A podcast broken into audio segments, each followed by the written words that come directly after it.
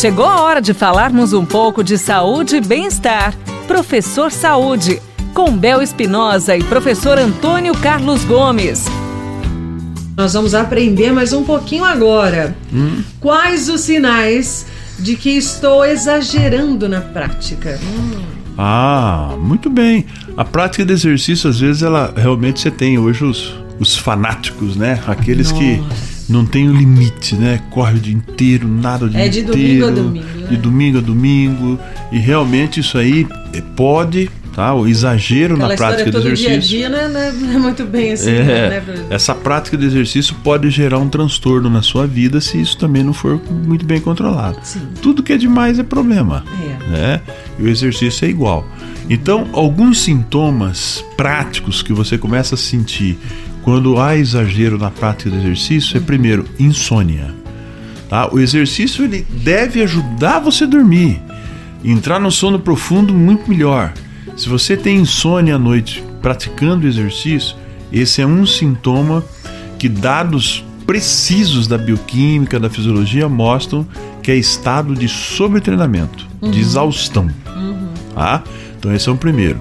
O segundo é o seguinte, quando você vai urinar, e você começou a urinar com a urina muito amarela, assim, quase avermelhada, então você vê que a, seu, a bioquímica do seu corpo já está mostrando que o estresse físico está muito alto e está gerando distúrbio metabólico no seu corpo. Uhum. Então você precisa prestar atenção nisso aí. Outro indicador: falta de apetite. Quem faz exercício tem apetite, sente fome, porque gasta muita energia. energia é. Se você perceber que tá ruim, que você não tá tendo apetite, tá fazendo exercício e não tem apetite, algo também no seu metabolismo não está legal. Isso pode ser um sintoma também de excesso, de, ou seja, sobrecarga exagerada na prática de exercício. Tá vendo? Então tem que ter uma balança em tudo. Outros indicadores existem, pessoal, mas aí nós precisamos de exames para poder saber, né? Fazer exame de urina, exame de sangue, etc, etc, tal. Mas eu dei três indicadores importantes. Vou dar o quarto Tá. Para finalizar esse, essa, essa, essa questão. Uhum. O quarto é quando você vai no espelho, puxa aqui a pupila dos olhos, uhum. você tenta olhar e vê que ela tá branquinha, sabe? Não está Sim. avermelhada.